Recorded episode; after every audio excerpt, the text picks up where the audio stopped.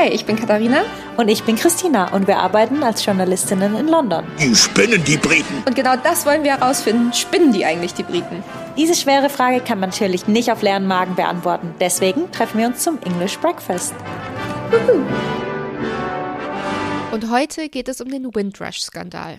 It is inhumane and cruel for so many of that Windrush generation to have suffered so long in this condition and for the Secretary of State only to have made a statement today on this issue. Can she explain how many have been deported? She suggested earlier that she would ask the High Commissioners. It is her department that has deported them. She should know the number. Can she tell the House how many have been detained as prisoners in their own country? Can she tell the House how many have been denied health under the National Health Service? How many have denied pensions? How many have lost their job? This is a day of national shame, and it has come about because of a hostile environment policy that was begun under her Prime Minister. Was wir gerade gehört haben, das war eine Rede von David Lemmy, der ist Abgeordneter der Labour-Partei im britischen Parlament. Und da hat man schon gehört, dass Windrush ein sehr persönliches Thema für viele Engländer ist und ein sehr emotionales Thema. Er hat ja darin gefragt, die damalige Innenministerin, ob sie denn überhaupt weiß, wie viele unrechtmäßig abgeschoben wurden, wie viele ihre Rente verloren haben und wie viele nicht mehr Zugang zum Gesundheitssystem haben. Und er hat unter anderem auch die Hostile Environment Policy angesprochen. Und was das alles ist und was Windrush ist, das erklären wir euch heute. Wir hatten es in unserer Folge, in der es um das britische Empire ging, ja schon mal kurz angesprochen. Es gibt da einen sehr, sehr jungen, also jungen äh, im Sinne von vor kurzem gab es einen Einwanderungsskandal in, im Vereinigten Königreich und 2018 ist der erst aufgeflogen und bis heute ist eigentlich nicht, der nicht so richtig aufgeklärt und aufgearbeitet worden. Aber was ist 2018 eigentlich passiert, Katharina? Ja, äh, im Jahr 2012 fangen wir erstmal an. Da hat nämlich die Innenministerin Theresa May, viele von euch kennen sie bestimmt noch als ehemalige Premierministerin äh, vom Vereinigten Königreich, die hat die Innenpolitik verändert. Da ging es speziell um illegale Einwanderung. Das wurde dann so verändert, dass um eine Wohnung mieten zu können, zum Beispiel Arbeit zu finden, Sozialhilfe zu beantragen, musste man eben seitdem beweisen, dass man tatsächlich britischer Staatsbürger ist oder eben dauerhaftes Bleiberecht hier hat. Und das Problem ist, dass es ganz viele Menschen gab, die seit Jahrzehnten schon in Großbritannien gewohnt und gearbeitet haben, auch Steuern gezahlt haben, aber zum Beispiel keine britische Staatsbürgerschaft beantragt hatten und vielleicht auch niemals ausgereist waren, also hatten weder Personalausweis noch Reisepass und konnten deswegen nicht beweisen, dass sie legal im Vereinigten Königreich leben. Und da ging es besonders um eine Gruppe in der Bevölkerung und das ist eben die Windrush-Generation. Und bevor wir euch jetzt erklären, was damals mit diesen Menschen passiert ist, vielleicht erstmal, Christina, was ist denn die Windrush-Generation? Vor 73 Jahren, also am 22. Juni 1948, legte das Schiff die Empire Windrush, daher kommt dann auch der Name der Generation, an der Küste Englands in Tilbury an und brachte 492 Einwanderer aus dem Commonwealth da ging es vor allem um Menschen aus Jamaika, Trinidad und Tobago und anderen karibischen Inseln. Ähm, hier sagt man in Großbritannien auch immer West Indies dazu. Das liegt nicht in Indien, obwohl das Westindien streng übersetzt heißt. Aber das ist aus den karibischen Inseln und die wurden vom Vereinigten Königreich eingeladen, eben dorthin zu kommen, weil sie damals nicht genügend Menschen hatten, um das Land nach dem Krieg wieder aufzubauen. Bis 1973 kamen Tausende so auf die britische Insel, um zu arbeiten, und dann zahlten sie natürlich auch Steuern. Viele davon waren da noch Kinder, und als sie nach England kamen, kamen die häufig mit dem Reisepass ihrer Eltern, mit dem sie eingereist sind. Also die hatten keine eigenen Papiere. Es ist bis heute unklar, wie viele eigentlich genau damals ins Land geholt wurden, und das ist auch eins der Probleme. Nach Schätzungen der Universität Oxford sind es mehr als 500.000 Einwohner des Vereinigten Königreichs, die in einem Commonwealth-Land geboren wurden und vor 1971 eingereist sind. Der Zustrom endete mit dem Einwanderungsgesetz von 1971 und als Commonwealth-Bürger, die bereits im Vereinigten Königreich lebten, hatten die eigentlich automatisch eine unbefristete Aufenthaltsgenehmigung, weil die sind ja als Bürger äh, des Vereinigten Königreichs reingekommen und sind dann da geblieben, auch, auch obwohl ihre Länder dann unabhängig wurden. Nach diesem Einwanderungsgesetz konnten sich im Ausland geborene Inhaber eines britischen Passes nur noch mit einer Arbeitserlaubnis und dem Nachweis, dass ein Eltern- oder Großelternteil im Vereinigten Königreich geboren wurde, hier wieder niederlassen und viele der Neuankömmlinge wurden als Arbeiter, Reinigungskräfte, Fahrer und Krankenschwestern tätig und einige von ihnen betraten Neuland als Vertreter von schwarzen Briten in der Gesellschaft. Der jamaikanisch-britische Aktivist Sam Beaver King, der 2016 im Alter von 90 Jahren starb, kam in seinen 20ern nach Tilbury und wurde Postbote. Später war er der erste schwarze Bürgermeister von Southwark, das ist in London, und der Labour-Abgeordnete David Lemmy, den haben wir ja vorhin schon gehört, dessen Eltern waren aus Guyana, die sind dann ins Vereinigte Königreich gekommen, und er bezeichnet sich selbst auch als stolzer Sohn des Windrushes. Da sie aus den britischen Kolonien eben kamen, die nicht unabhängig waren, glaubten sie, britische Staatsbürger zu sein. Ja, würde man auch erstmal denken, ne? dass sie das ja. sind, besonders wenn sie hergeholt wurden. Jetzt gehen wir zurück ins Jahr 2012 die Hostile Environment Politik, äh, wie sie hier genannt wird, von Theresa May, hat dafür gesorgt, dass die NHS, dann die Vermieter, Banken, Arbeitgeber und viele andere damit beauftragt waren, Einwanderungskontrollen durchzuführen quasi, also was ich sowieso schon verrückt finde. Die mussten also dann alle ihre Mitarbeiter kontrollieren ähm, obwohl sie das vorher vielleicht nicht so getan hatten und die mussten eben bestimmte Dokumente vorweisen. Und damit wollte die Regierung erreichen, dass eben illegale oder nicht dokumentierte Einwanderer im Grunde keine Chance haben, im Vereinigten Königreich zu leben, weil sie halt keinen Zugang zu Wohnraum haben, zu Krankenversicherung, einem Job, einem Bankkonto, was man eben so braucht, um hier leben zu können. Und wir haben über dieses Gesetz mit Mary Atkinson gesprochen. Sie ist Campaign Officer bei der Joint Council for Welfare of Immigrants und die haben sich sehr viel mit der Windrush-Generation auseinandergesetzt und sie hat uns das Gesetz nochmal genauer erklärt. Diese Gesetze sorgen dafür, dass lebensnotwendige Dienstleistungen abhängig sind vom Einwanderungsstatus. Das bedeutet, dass unter dem Hostile Environment Gesetz jeder, der seinen Einwanderungsstatus nicht belegen kann, nicht arbeiten und keine Wohnung mieten kann und keinen Zugang zum Gesundheitssystem hat. Also die ganz einfachen Sachen, die wir zum Überleben brauchen, bleiben ihnen verwehrt, weil sie nicht das richtige Stück Papier in ihrem Pass haben. Die Menschen, die das Hostile Environment Gesetz umsetzen müssen, sind nicht die Behörden, sondern ganz normale Leute. Vermieter müssen den Einwanderungsstatus ihrer Mieter checken und können ins Gefängnis wandern, wenn sie an jemanden vermieten, der nicht das richtige Visum hat. Arbeitgeber müssen ihre Mitarbeiter überprüfen und so weiter. Klar, nicht die richtigen Papiere zu haben, hat schon vor dem Hostile Environment Gesetz dazu geführt, dass Menschen ohne Visum Probleme mit diesen Dingen hatten. Aber seit dieses Gesetz durchgesetzt wurde, hängen diese lebensnotwendigen Dienstleistungen wirklich direkt mit dem Einwanderungsstatus zusammen. Nun waren die Menschen der Windrush-Generation ja nicht illegal eingewandert, sondern wurden ja direkt von der Regierung eingeladen, haben dafür gesorgt, dass das Land wieder aufgebaut wird nach dem Zweiten Weltkrieg. Die haben teilweise seit über 50 Jahren im Vereinigten Königreich gelebt und gearbeitet, Steuern gezahlt, gehörten ganz normal dazu. Nur weil, wie wir ja schon gesagt hatten, eben viele Kinder über die Pässe ihrer Eltern ins Land gekommen sind, hatten die natürlich nichts, um dann zu beweisen, dass sie seitdem da wohnen.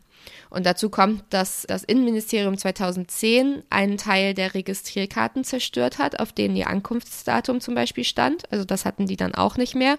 Und die meisten Betroffenen haben dann eben Nachweise erbracht, dass sie seit Jahrzehnten in die Krankenkasse einzahlen zum Beispiel. Das hat aber nicht ausgereicht, weil es eben hieß, diese Unterlagen sind an sich kein Beweis dafür, dass sie zwischen 1948 und 1973 legal eingereist sind. Und das Innenministerium, äh, die haben halt das Recht zu Überprüfungszwecken bis zu vier verschiedene Nachweise pro Aufenthaltsjahr im Vereinigten Königreich zu verlangen. Doch es hat eben vor allem diejenigen getroffen, die bereits seit 40, 50 Jahren hier leben, weil das Innenministerium zum Beispiel auch verlangt hat, dass man Dokumente von jedem Jahr die man, also von jedem Jahr, dass man äh, im Vereinigten Königreich gelebt hat, vorweisen kann. Und das ist natürlich also Wahnsinn. Ne? Das ist ja eine riesige Last, die da auf diese Menschen zugekommen ist, das dann zu finden von den letzten 50 Jahren das ist ja quasi unmöglich. Also besonders, wenn man halt nicht wusste, dass man diese Unterlagen irgendwann vorzeigen muss. Ich hatte schon Probleme, als ich für die letzten drei Jahre Dokumente vorzeigen musste, ähm, nach dem Brexit jetzt, für den Pre-Settled-Status. Also man mag sich gar nicht vorstellen, ja, wenn jetzt ein Kind hierher kommt, ne, wo, wo hat das denn all die, also das ist ja totaler Quatsch. Und die Menschen, die nach 1973, also nach Inkrafttreten des Immigration Acts von 1971 angekommen sind, die sind von dieser Situation nicht betroffen, denn die haben ja eine ganz andere Ansiedlung gemacht. Also da gab es viel strengere ja. Überprüfungen und so weiter. Und deswegen drohte dann eben den anderen vielen Menschen die Abschiebung in ein Land, in dem sie seit Jahrzehnten nicht gelebt haben, zu dem sie vielleicht gar keine Verbindung mehr haben und dadurch, dass sie ja dann auch nach dem neuen System nicht beweisen konnten, dass sie legal eingewandert waren, haben viele ihre Häuser verloren, ihre Jobs, ihre Bankkonten, ihre Krankenversicherung, teilweise sogar ihre Führerscheine, die sie hier gekriegt hatten. Und dann wurden eben viele davon abgehalten, überhaupt zu reisen erstmal. Dann ja. kamen viele in Immigration Detention, andere wurden eben abgeschoben, andere, die vielleicht gerade verreist waren, kamen dann auf dem Rückweg nicht mehr rein ins Land. Also das muss man sich mal vorstellen. Du fliegst irgendwo hin, kommst zurück und kommst nicht mehr an deine Wohnung. Also kannst einfach nicht mehr einreisen. Ja. Da haben wir auch noch ein paar persönliche Geschichten für euch vorbereitet, die hört ihr später noch. Ja, man muss auch dazu sagen, dass Immigration Detention, das ist tatsächlich, also so wie es sich, wie es sich anhört, das ist ein Gefängnis. Ja. Also du wirst dann in Abschiebehaft genommen. Ja. Für Menschen, die ihr ganzes Leben hier gelebt haben und nicht mal wussten, dass sie illegal sind plötzlich. Also hat ihnen ja keiner mitgeteilt. Ja. Und keiner weiß genau, wie viele Personen eben betroffen sind. Ähm, damals hat das Innenministerium gesagt, dass erstmal niemand ungerechtfertigerweise aus dem Vereinigten Königreich ausgewiesen wurde. Aber das ist auch bis heute immer noch nicht komplett geprüft. Aber was so die Erfahrungsberichte sagen, stimmt diese erste Aussage auf jeden Fall nicht. Eine Überprüfung historischer Fälle ergab, dass mindestens 83 Personen, die vor 1973 eingereist waren, aus dem Land abgeschoben worden waren. Theresa May hat sich dann auch entschuldigt. Sie war ja im Grunde doppelt beteiligt. Einmal als Innenministerin, die dieses Gesetz überhaupt erst erarbeitet hat, und dann als Premierministerin später, als das alles rauskam. Laut Unterlagen, die dann vom Guardian, von der, von der Zeitung veröffentlicht wurden, sollte sie bereits seit mehreren Monaten gewusst haben, dass die Windrush-Generation unmittelbar unter ihrer Politik leiden würde. Und natürlich gab es dann einen großen Aufschrei in der Bevölkerung als das 2018 durch den Guardian eben dann auch ans Licht kam und das Innenministerium musste dann handeln. Amber Rudd war damals Innenministerin und die musste im Zuge dieses Skandals dann auch sogar zurücktreten. Bis heute ist allerdings nicht geklärt und es zeigt auch einfach, wie tief Rassismus in diesem System verankert ist. Das hat dann auch die Untersuchung von diesem Skandal ergeben, die der neue Innenminister Sajid Javid äh, dann im Auftrag gegeben hat. Als er die Überprüfung eben dann angeordnet hat, ähm, sagte er, das, was mit dem Windrush-Skandal geschah, nie wieder einer Gruppe von Menschen eben passieren darf. Dennoch werden auch heute noch jeden Tag viele Menschen ausgegrenzt, darunter auch Asylbewerber, die werden dann abgewiesen, inhaftiert und sogar an Orte abgeschoben, an denen sie möglicherweise nicht sicher sind. Mhm. Nichts kann auch wirklich wieder gut machen, was der Windrush-Generation eigentlich widerfahren ist. Aber so wie der Skandal ein Wendepunkt im öffentlichen Verständnis der menschlichen Auswirkungen der Politik des Innenministeriums war, so musste diese Überprüfung ein Wendepunkt in der Führung der Regierung in der Einwanderungsfrage eigentlich sein. Das Problem ist mit dieser Regierung, eigentlich sollte Großbritannien dadurch lernen und mehr menschlich werden und ein bisschen an, mehr Anstand und Fairness appellieren. Mhm. Aber die Regierung ist ja in komplett die andere Richtung gegangen. Ja. In dem Untersuchungsbericht, der im März 2020 veröffentlicht wurde, hieß es, der Skandal war vorhersehbar und vermeidbar gewesen und der Bericht kritisiert eine Kultur der Ungläubigkeit und Nachlässigkeit im Innenministerium. Die Untersuchung sprach dann auch 30 Empfehlungen aus, darunter eine umfassende Überprüfung der Einwanderungspolitik des Vereinigten Königreichs in einem feindlichen Umfeld durch das Innenministerium, also das ist dieses Hostile Environment Policy, also das heißt übersetzt feindliches Umfeld. Ja. Und das ist es einfach auch. Ja. Und es gab die Ernennung eines Migrationsbeauftragten. Es gab eine Einrichtung eines Beratungsgremiums für Race Questions. Die Regierung hat erklärt, sie akzeptiere die Empfehlung in vollem Umfang und arbeitet an einem Plan zu der Umsetzung. Mhm. Das ist die, das, was sie sagen. Aber was machen sie, Katharina? Stimmt das? Nope. Überraschung. Wir haben dazu auch Dr. Jadu ähm, interviewt. Der hat das Windrush Movement UK gegründet als Pfarrer aus Birmingham. Und der hilft Betroffenen vom Windrush-Skandal und arbeitet mit dem Innenministerium auch zusammen, damit eben alle ihre Entschädigungszahlungen bekommen können. Darüber hören wir gleich noch, ähm, was das damit auf sich hat. Und der sieht das Ganze ein kleines bisschen anders. I think there are people, directors within the Home Office that want to ensure they make this scheme a success. I think there are others who may well be seeking to say, well, let's just get the job done.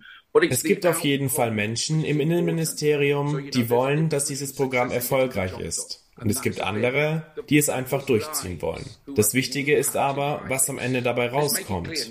Und da gibt es einen großen Unterschied zwischen Erfolg und Schnelligkeit. Und eins muss ich erstmal klarstellen. Kein Geld der Welt wird jemals den Schmerz lindern, den diese Menschen gespürt haben. Das Problem ist, dass es das Hostile Environment Gesetz immer noch gibt und das geht nicht, wenn man gleichzeitig im Innenministerium sagt, sie bereuen, was passiert ist.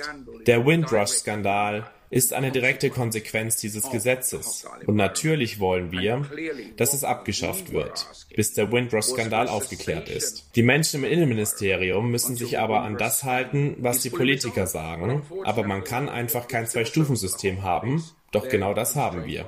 Die Betroffenen sehen das Innenministerium natürlich einfach als eine Behörde und sagen, alle da sind gleich. Die im Innenministerium hören zu, sie setzen sich auch ein, manchmal nur sehr langsam. Bei ihnen ist es eher Business as usual und sie gehen da nicht mit dem Nachdruck dran, den es bräuchte und das ist nicht hilfreich. They do act, sometimes slowly, but I think one thing I can criticize the Home Office for in acting, they act on the basis of business as usual and at times not with the urgency that is required. Ja, die Joint Council for the Welfare of Immigrants, die haben mit anderen Organisationen zusammen ein Dossier des Versagens ähm, gemacht dieses Dossier des Versagens, und da lese ich jetzt mal draus vor, ähm, beweist, dass es eine bewusste Absicht gab des Innenministeriums, ein feindliches Umfeld zu schaffen und dass das eben dann zum Windrush-Skandal geführt hat. Es beweist auch, dass das Innenministerium vor und nach der Einführung des feindseligen Umfelds wusste, dass dies zu Problemen für ähm, legale Personen hier und britische Staatsbürger führen würde, die nicht über die richtigen Dokumente verfügten. Es beweist außerdem das Versäumnis des Innenministeriums, trotz Empfehlungen die Auswirkungen des feindlichen Umfelds zu überwachen, dass die Entscheidungsfindung des Innenministeriums fehleranfällig und oft willkürlich ist. Das finde ich auch krass. Ähm, es beweist, dass die Regierung wiederholt versucht hat, die Kontroll- und Korrekturmechanismen im Innenministerium zu verringern, anstatt die Probleme anzugehen. Es wurde dann eben gesagt, dass es nochmal eine, eine unabhängige Untersuchung geben muss. Ähm, das haben die halt gefordert, diese Organisationen, weil eben die Premierministerin Theresa May als Innenministerin vorher und eben dann als Premierministerin so involviert war, dass äh, es überhaupt nicht sein kann, dass jetzt eben diese Regierung diese Untersuchung führt, weil das ja dann nicht unabhängig ist, weil sie eben zweimal ja. involviert war. Dazu haben wir mit Mary Atkinson auch darüber gesprochen und die hat uns auch was dazu gesagt. Als der Skandal ans Licht kam, haben wir viel vom Innenministerium gehört darüber, wie sehr es ihnen leid tut, wie sie den Schaden, den sie angerichtet haben, jetzt realisieren. Aber die Art und Weise, wie Menschen immer noch behandelt werden, zeigt, dass sie nichts aus dem Windrush-Skandal gelernt haben. Wir sehen das an der Grenzpolitik und daran, wie das Entschädigungsprogramm für die Opfer des Windrush-Skandals funktioniert oder eben nicht funktioniert. Das Innenministerium hätte niemals seine eigenen Hausaufgaben korrigieren dürfen, was sie mit dem Entschädigungsprogramm für die Menschen, denen sie Leid angetan haben, aber tun. Wie kann es sein, dass die, die diesen Menschen diesen undenkbaren Schaden zugefügt haben, dann entscheiden, wie schlimm es für sie wirklich war und welche Summe das wieder ausgleichen würde? Es gibt viele Statistiken zu diesem Programm und die zeigen, dass es eben nicht funktioniert. 21 Menschen, die den Schaden des Hostile Environment Gesetzes überlebt haben, sind inzwischen gestorben, ohne jemals entschädigt beschädigt worden zu sein, weil das System einfach so langsam ist. Bis April diesen Jahres hatten nur 2000 Menschen Entschädigung beantragt und das, obwohl Tausende mehr das Recht darauf hätten. Die Regierung glaubt, dass es insgesamt 12.000 Menschen sind, aber wir glauben, dass es weitaus mehr sind weil jeder, der aus einem Commonwealth-Land kommt und zwischen 1948 und 1973 hierher gekommen ist, ein Anrecht auf Entschädigung hätte. Es gibt also sehr viel mehr Menschen, die einen Antrag stellen könnten, aber wir wissen, dass viele das nicht tun, weil sie der Regierung und dem Innenministerium nicht vertrauen. in the Home Office and in the government to make fair decisions has just been completely lost. Es wurde dann ein Windrush-Entschädigungsprogramm eingerichtet im April 2019, wobei das leider auch ein bisschen undurchsichtig ist irgendwie. Bis Ende März 2020 hatten 1275 Personen eine finanzielle Entschädigung beantragt, wobei 60 Personen Zahlungen in Höhe von insgesamt 363.000 Pfund erhalten haben. Es wird erwartet, dass bis zum Ablauf der Antragsfrist im April 2023, also in zwei Jahren, etwa 15.000 Anträge im Wert von schätzungsweise 200 Millionen Pfund eingereicht werden. Eine gesonderte Taskforce wurde auch eingerichtet, um Einzelpersonen korrekte Unterlagen zur Verfügung zu stellen. Und seit April 2018 haben mehr als 12.000 Personen diese Unterlagen oder die Staatsbürgerschaft erhalten. Die Autorin des Untersuchungsberichts, Wendy Williams, hat gesagt, dass es ein großes Risiko gibt, dass sich ähnliche Versäumnisse wiederholen, wenn die Regierung ihre Empfehlungen nicht umsetzt. Und Aktivisten haben auch die Geschwindigkeit kritisiert, mit der die Entschädigungsregelung eingeführt wurde. Also und auch die Höhe der Zahlungen. Also eine Person würde beispielsweise 10.000 Pfund erhalten, wenn sie abgeschoben wird, oder 500 Pfund, wenn ihr der Zugang zur Hochschulbildung verwehrt wird. Für jeden Monat der Obdachlosigkeit gibt es für die, pro Einzelperson 250 Pfund. Das ist schon heftig ja. irgendwie. ähm, oh, sorry, du hast auf der Straße gelebt. Hier sind 250 Pfund. Damit kannst du dir ungefähr nichts kaufen. Die Regierung hat erklärt, dass die Pauschalzahlung für die Abschiebung in Höhe von 10.000 Pfund auch mit anderen Zahlungen, zum Beispiel für Verdienstausfall, kombiniert werden soll. Also die haben dann hinzugefügt, dass einschließlich anderer bestehender Regelungen bereits mehr als eine Million Pfund an die Opfer gezahlt wurden. Außerdem wurde eine Kampagne zur Förderung der Entschädigungsregelung eingeleitet. Also da sieht man mal, wie viel dieses Leid von diesen Personen, die abgeschoben wurden, die ihr Haus verloren haben, die ihre Arbeit verloren haben, ihre Krankenversicherung verloren haben, wie viel das eigentlich wert war. Also ich finde das Wahnsinn, dass man sagt, oh, pro Monat, die du auf der Straße gelebt hast, weil wir dir alles weggenommen haben, kriegst du jetzt 250 Pfund. Natürlich läuft alles nicht so gut und wir haben gerade gehört, dass es auch super kompliziert ist. Und deswegen gibt es so Menschen wie Desmond, der uns dann eben auch mal erklärt hat, wie er den Menschen da hilft. I've got a horrendous case that ich betreue gerade einen furchtbaren Fall von jemandem, der einfach sein Leben gelebt hat, bis seine Partnerin gestorben ist und er all sein Vermögen verloren hat. Daraufhin wurden ihm seine vier Kinder vom Jugendamt weggenommen, er wurde aus seiner Wohnung geschmissen und musste auf der Straße schlafen und dann musste er kriminell werden, um zu überleben und ist jetzt im Gefängnis. Die Regeln des Innenministeriums, was Kriminalität angeht, sind sehr streng und in vielen solcher Fälle wollen sie demjenigen nicht die Staatsbürgerschaft geben oder Entschädigung zahlen. Allerdings hängen bei ihm Kriminalität und was im Zuge des Windrush-Skandals widerfahren ist, direkt zusammen. Es wird also ein interessanter Fall, wo wir das Innenministerium dazu kriegen müssen, die Situation richtig einzuschätzen. Wir haben aber auch Fälle, in denen die Menschen einfach ihr Leben weiterleben, aber trotzdem benachteiligt sind weil sie zum Beispiel Hypotheken haben, die lange abbezahlt sein sollten, wegen des Windrush-Skandals es aber nicht sind. Also nein, 250 Pfund im Monat ist wirklich nicht viel. Deswegen arbeiten wir jetzt daran, dass auch der Einfluss auf das Leben der Betroffenen mit einbezogen werden soll.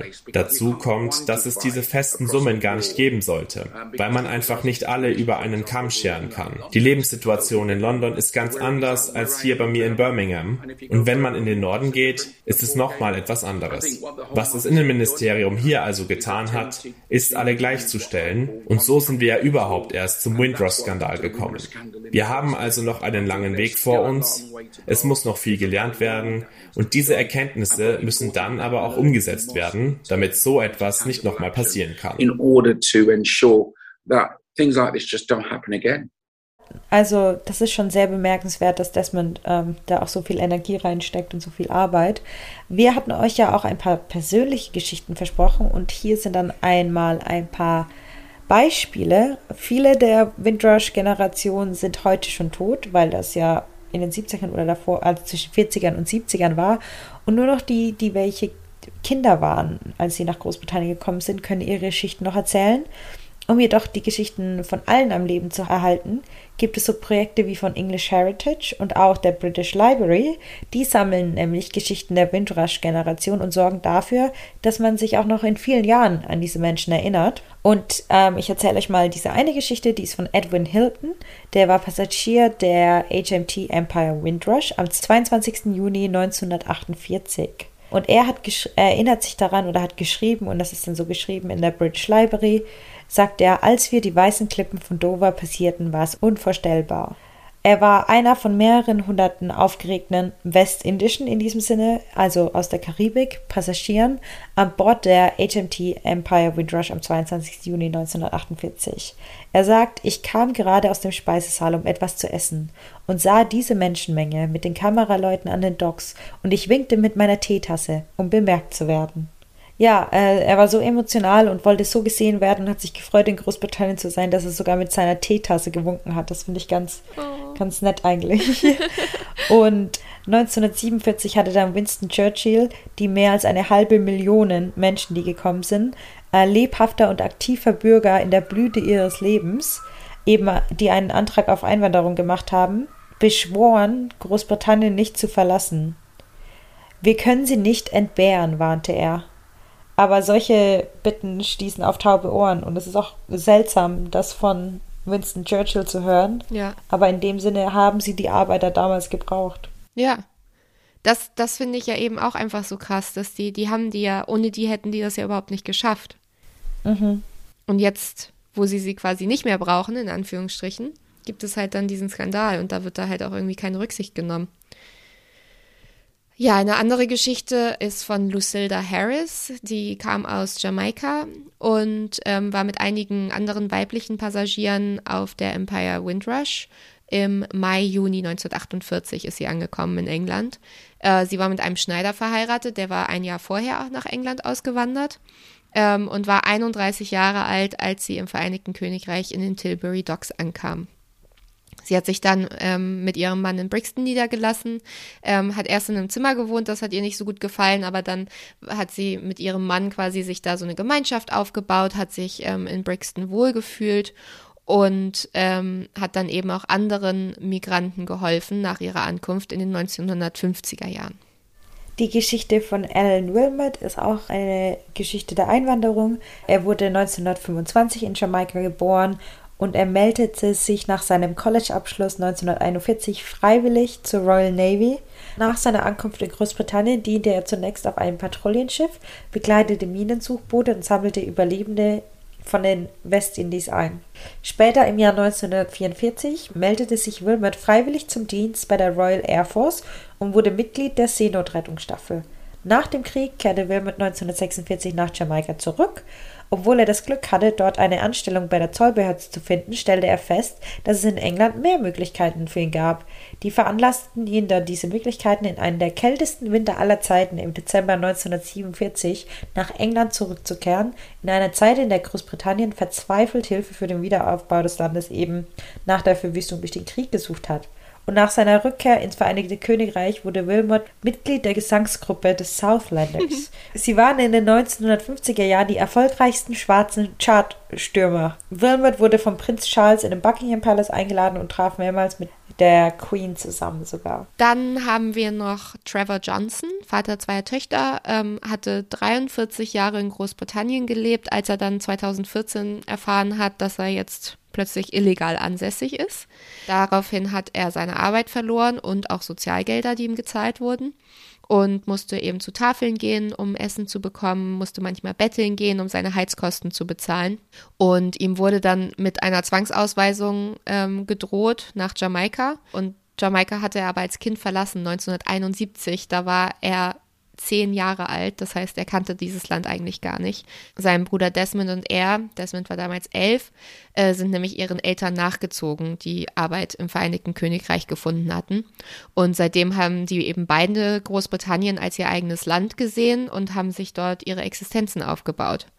Und Trevor hatte eben die eine Situation, hatte Angst, ausgewiesen zu werden. Ähm, sein Bruder Desmond, der hatte ein anderes Schicksal und zwar ist er 2001 ähm, zum ersten Mal eigentlich zurück nach Jamaika gefahren um zur Beerdigung seines Vaters zu gehen. Und als er zurück nach Großbritannien zu, äh, kommen wollte, hat er kein Visum bekommen und äh, hat dann, ist dann in Jamaika festgesteckt und hat inzwischen seit 16 Jahren seine Tochter, die in England eben geblieben ist, nicht mehr gesehen. Ja, und ähm, jetzt ist ja gerade in Großbritannien auch der Black History Month. Dieses Mal auch die Windrush-Generation zu ehren und an sie zu erinnern, wurden Obstskulpturen in Hackney aufgestellt. Das ist ein Stadtteil im Osten von London. Und Veronica Rain, das ist die Künstlerin, die hat das erste permanente Kunstwerk Großbritanniens, das eben den Skandal äh, gewidmet ist und vor allem den betroffenen Menschen gewidmet ist, ähm, gebaut. Und das sind drei verschiedene karibische Früchte, die Lebensfreude verbreiten sollen und daran erinnern sollen, was die Menschen durchgemacht haben, aber auch wie wunderbar ihre Geschichte ist, also wo sie herkommen und was sie alles mitbringen. Und das ist einmal der Custard Apple, einmal die Breadfruit und einmal eine Soursop. Und da könnt ihr auf unserem Instagram dann auch Bilder sehen, wie das ausschaut. Das schaut eigentlich sehr schön aus. Und das soll eben daran erinnern, an ihre Reise und an ihre Herkunft. Ja, es gibt ähm, noch andere Projekte. Ähm, jedes Jahr werden eigentlich die ähm, Windrushs gefeiert. Es gibt den Windrush Day zum Beispiel, der ist am 22. Juni. Ähm, zum ersten Mal hat der stattgefunden im Jahr 2018, eben nachdem dieser ganze Skandal eben äh, ans Licht gekommen ist. Und im Vorfeld finden dann ähm, Ausstellungen statt, Gottesdienste und kulturelle Veranstaltungen. Und außerdem gab es ein Modell der Empire Windrush, ähm, was bei der Eröffnungsfeier der Olympischen Spiele 2012 in London zu sehen war. Was ich auch wieder witzig finde eigentlich, weil ähm, das war das Jahr, in dem sozusagen alles schlimm geworden ist für diese Generation und da wurden sie sozusagen noch gefeiert, öffentlich zumindest, ähm, bei den Olympischen Spielen. Und das National Theatre hat 2019 eine Inszenierung von Andrea Levy's Small Island aufgeführt. Das ist eine Geschichte über jamaikanische Einwanderer der ersten Generation. Im Juni 2020 hat die BBC ein abendfüllendes Drama gesendet, das vom Windrush-Skandal inspiriert ist. Also seitdem versuchten zumindest einige Medien und Organisationen hier ein bisschen daran zu erinnern und eben die Menschen aufzuklären, obwohl das wirklich auch äh, zum Beispiel, das wird ja auch in unserer Folge über das British Empire ja im Unterricht zum Beispiel eigentlich nicht passiert hier. Wir haben aber ähm, Desmond Jadu auch nochmal gefragt, wie das denn für die Menschen ist. Your question's opening a can of worms because if we look at Jamaica, for example, that's where my parents are from. So I can I can relate to their journey. Their grandparent, but my mother's parents, they were born in Jamaica. Diese Frage sticht quasi ins Wespennest. Meine Eltern zum Beispiel sind aus Jamaika. Ich verstehe also die Betroffenen, auch wenn ich keiner bin, wo meine Großeltern aus Indien kamen. Aber die Eltern meiner Mutter wurden in einem Jamaika geboren, in dem die einzige Fahne, die gehisst war, die Union Flag war. Die sind, so wie Sie es sehen, also britische Untertanen. Meine Mutter, in 1936 geboren, ist britische Untertanin. Mein Vater, geboren in 1925, war britischer Untertan. Die sind beide mit britischen Pässen nach Großbritannien gekommen. Aber als Jamaika 1962 unabhängig wurde, waren sie plötzlich jamaikanische Staatsbürger. Es wurde nichts dafür getan, sie als britische Untertanen zu behalten. Dabei waren sie ja genau das. Mein Schwiegervater hat noch seinen britischen Pass von damals. Der ist in Plastik eingeschweißt und sieht aus wie neu, und er sagt, ich wurde als Brite geboren und es beleidigt mich, dass mir in 1980 gesagt wurde, dass ich meine Staatsbürgerschaft erneut kaufen muss. Und viele sagen natürlich, dass sie nicht darum gebeten hatten, dass die Union Flag damals in Kingston gehisst wurde. Aber es ist nun mal passiert. und dann wurde es ihnen einfach wieder weggenommen. Die Windrush Generation und die vielen karibischen Inseln und Staaten des Commonwealth wurden von Großbritannien verraten, weil sie britische Untertanen waren, Steuern gezahlt haben, die gleiche Währung hatten und dann hierher kamen und plötzlich gesagt wurde, nee, ihr seid keine Briten. Wenn also viele der Windrush Generation sagen, sie sind Briten, dann haben sie recht. Und deswegen haben viele gesagt, ich bezahle doch nicht für die britische Staatsbürgerschaft, denn ich wurde geboren, bevor mein Land unabhängig wurde. So when many of the Windrush generation say that they are British, there is an argument that they are correct. And hence, that's why many said that I'm not purchasing citizenship because I was born prior to my country going being independent. Ähm, also Katharina, ich glaube, das können wir ganz kurz halten. Ich stelle die Frage überhaupt nicht, weil da stellt sich gar keine Frage. Die, die Antwort ist ja, die spinnen die Briten. Die britische ja. Regierung spinnt. Ja, definitiv. Ich meine, Sowohl die Joint Council for the Welfare of Immigrants als auch ähm, Desmond haben eigentlich auch gesagt, wie schwierig das war, mit der Regierung zusammenzuarbeiten. Also die JCWI, die haben ja auch ähm, dieses Dossier of Failures rausgebracht, das, was wir euch ja, ja, vorher vorgelesen haben. Und da haben sie eben gesagt, dass sie das eben auch vorgetragen haben vor Theresa May und mit Theresa May eben darüber sprechen wollten, was man jetzt besser machen kann für diese Generation und was da getan werden muss. Und die soll sich komplett dagegen gestellt haben und war wirklich irgendwie gar nicht offen, da jetzt großartig irgendwas zu ändern. Und das sieht man ja auch an den Kompensationszahlungen. Also das finde ich wirklich dramatisch, wie man so mit Menschen umgehen kann, die hier seit Jahrzehnten Teil des Systems sind. Ja, das ähm, hat auch Mary eben uns nochmal erzählt, dass auch die Regierung hat einfach nichts daraus gelernt. Also Großbritannien hat nichts daraus gelernt. Es werden immer noch ganz, ganz viele Menschen zu Illegalen plötzlich. Es ist unglaublich, Großbritannien hat eines der teuersten und kompliziertesten Einwanderungssysteme, aber gleichzeitig haben sie die größte Anzahl an illegalen Menschen, in dem Sinne, an Nicht-Staatsbürgern in Europa. Und sie meint auch, es, es kann gar nicht sein, dass immer mehr Menschen, die kommen hierher, haben Aufenthaltsgenehmigung, aber weil es so teuer ist, diese aufrechtzuerhalten und sich manche das nicht leisten können, dass die nach einiger Zeit einfach illegal werden.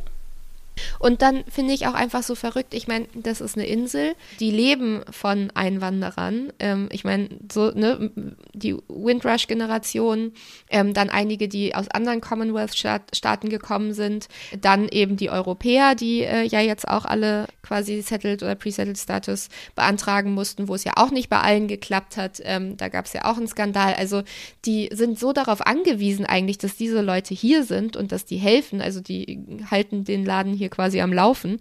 Und trotzdem sind die so, nee, aber nee, wir wollen jetzt eigentlich nur noch ähm, Ärzte und Professoren und Anwälte und so und alle anderen ähm, wollen wir eigentlich alle gerne rausschmeißen. Aber das, das merkt man doch auch. Also das merkt man jetzt bei den ganzen Krisen, die passieren. Und das sieht man auch, welche Jobs vor allem auch die Windrush Generation gemacht haben. Mhm. Die haben viele Busfahrer gemacht, die haben viele Pflegekräfte gemacht. Das alles, das sind alles Jobs, die auch jetzt wieder große Probleme haben, Leute zu bekommen. Und ja. was ich so absurd finde, das Absurdeste an dieser Geschichte ist, dass all diese Menschen aus dem großen britischen Empire kamen, auf denen die die Briten immer so stolz sind, ja. dass sie einmal in dieses Commonwealth, dieses Empire, oh, wir haben ja die ganze Welt beherrscht. Und diese Menschen haben sie als Arbeitskräfte hierher gebracht. Mhm. Und dann zu sagen, nee, aber die wollen wir jetzt gar nicht hier. Ich will ja, dass sie wieder gehen. In einem Artikel haben sie diesen Vergleich gemacht. Keiner dieser Menschen hat nach dem britischen Empire gesucht. Nee.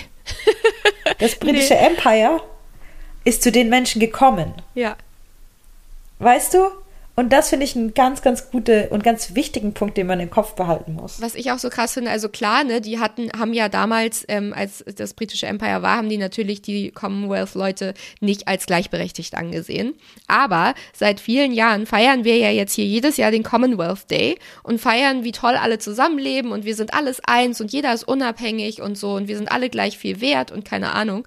Und das zeigt ja eben, dass eigentlich dieses imperialistische Denken immer noch hier in der Regierung verankert ist, in den Köpfen vieler Menschen, ähm, wenn es darum um die Polizei geht und so weiter. Und das finde ich wirklich schlimm und auch ziemlich erschreckend. Ja, ich finde das auch ziemlich schlimm.